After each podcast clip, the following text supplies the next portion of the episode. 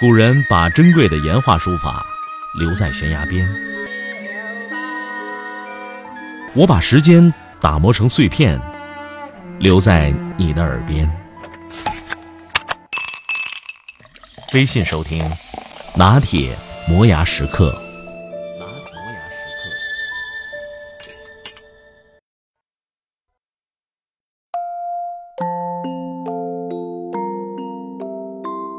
点赞已经成为社交网络应用的标配功能，在微博上，在微信朋友圈中，无数点赞党蠢蠢欲动，为时间线中的每一条推送内容随手点赞。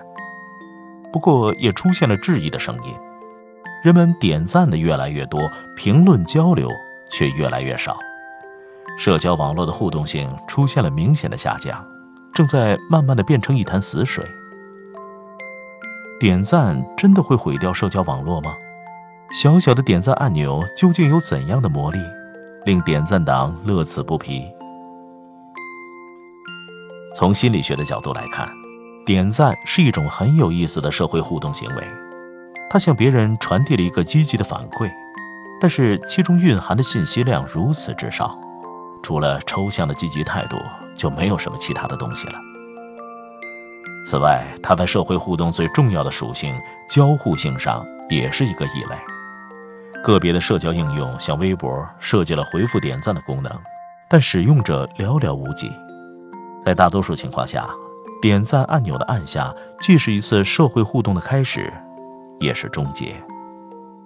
但是这并不意味着点赞会成为社交网络的葬送者，恰恰相反。点赞之所以流行，正是因为我们对于这种浅层的单向的社会互动方式存在着基本的需求。为了理解这一点，我们可以总结一下点赞的几种常见用法。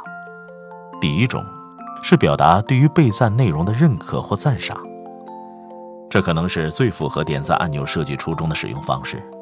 看到一篇令人积极赞赏的文章，或是一段精彩的言论，我们选择点赞。既是对内容发布者的赞美和鼓励，也是我们表达自己偏好的一种方式。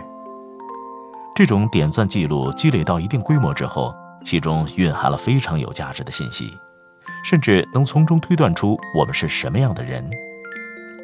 例如，最近有数据科学家根据脸书的点赞记录建立了数学模型，可以相对准确地推断出一个用户的性别、年龄、种族、性格等特征。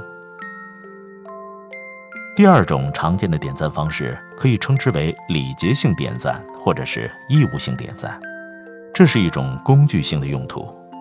女朋友发了新的自拍照，你赞还是不赞？老爹旅游归来，上传了精挑细选的风景照合集，你赞还是不赞？老板发了三万字的长文，总结人生感悟，你赞还是不赞？也许你觉得女友的自拍照其实并不好看，老爹的风景照取景有些问题，老板的长文你读了两行就读不下去了。但这些人际关系本身的重要性，使你觉得有义务给他们积极的反馈。这个时候，点赞就提供了一种简便的方式，让你不必绞尽脑汁想出连自己都觉得肉麻违心的称赞，就可以完成维护关系的目标。第三种常见的点赞方式是一方有难，八方点赞。在这种模式里，首先由一个人发布一条自己遇到的糗事儿，比如今天出门没带伞被雨淋了，然后各路亲朋好友纷纷点赞，表达幸灾乐祸之意。当然，被赞者并不会为此生气，甚至可能在发布状态的时候就期待着这样的回应。这是一种默契的玩笑，一种自黑式的幽默仪式。直到点赞者按下按钮，这个仪式才真正完成。能够开得起这种玩笑，完成这种仪式，恰恰是被赞者和点赞者之间关系亲密程度的证明。当然，除了上面列举的三种，点赞还有许多其他的使用方式。要点在于，在这些使用场景中，点赞提供了恰当的互动深度。对于优质的内容，点赞已足以表达我们的赞美之情。正如吃到一道好菜，我们无需深入剖析其中的妙处，也不必与厨师展开交流。对于不得不赞的内容，一记点赞已经足以传达积极的反馈，以及我在关注着你的潜台词，又可以避免深入交流以后露馅的尴尬。对于自黑的幽默仪式，点赞恰到好处地完成了捧哏的任务，毫不拖泥带水，又可避免演得太真，入戏太深。点赞的妙处在于，它为用户提供了一种选择的权利，可以决定开展何种深度的互动。当我们按下点赞的按钮时，就已经做出了一个决定。我们希望这一次互动点到为止，没有下文。这并不是点赞按钮制造出来的需求，它并没有这样强大的力量。人类作为一种社会性动物，每天都要面临不同的社会情境。我们本来就没有时间、心力或者意愿，在每个情境中都维持深入而持久的互动。浅层的互动是日常社交的一个基本组成部分，也是人际关系的润滑剂。点赞功能的诞生，不过是让社交网络在这方面的功能更加完善而已。当然，点赞有时确实会带来一些矛盾，比如经常给女友点赞却不深入交流，会被质疑你是不是在敷衍我。别人在发糗事的时候，也许真的是为了求得安慰，你却不合时宜的点赞，往对方的伤口上撒盐。但是这些矛盾并不是点赞本身造成的，而是源于双方对于关系场景的不同理解，使得一方没有按照一方的期望开展互动。即使没有点赞，这样的矛盾依然会在别的交流形式中不断上演。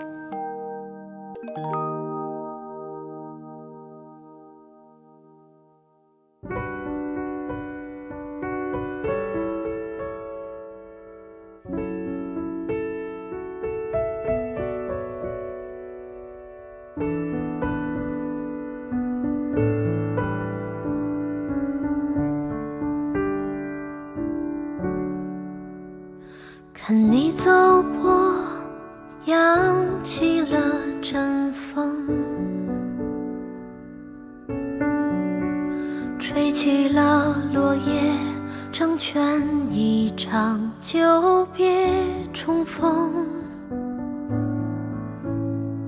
也让对面看着风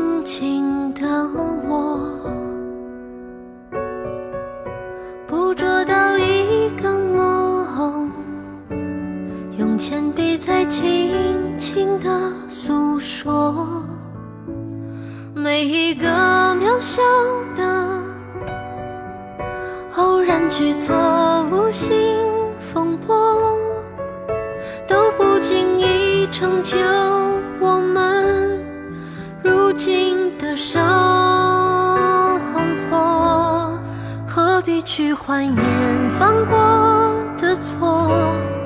何必去遗憾那些如果？若从头来过，我也会依然做同样的选择。何必去怀念失去什么？何必去遗憾没说什么？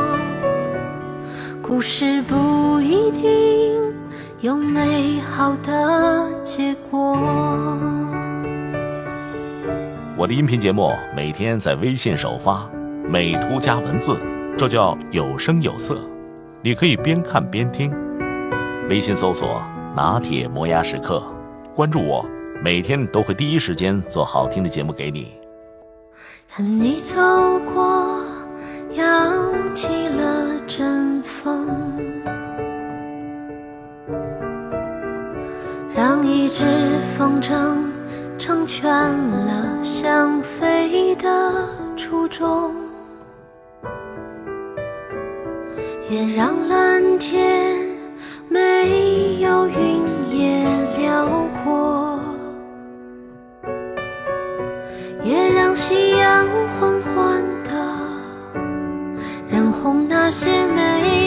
色的梦。每一个渺小的偶然举措，无心风波，都不经意成就我们如今的生活。何必去怀念犯过的错？何必去遗憾那些如果？若从头来过，我也会依然做同样的选择。何必去怀念失去什么？何必去遗憾没说什么？故事不一定有好的结果，何必去怀念失去什么？何必去遗憾没说什么？故事不一定有美好的结果。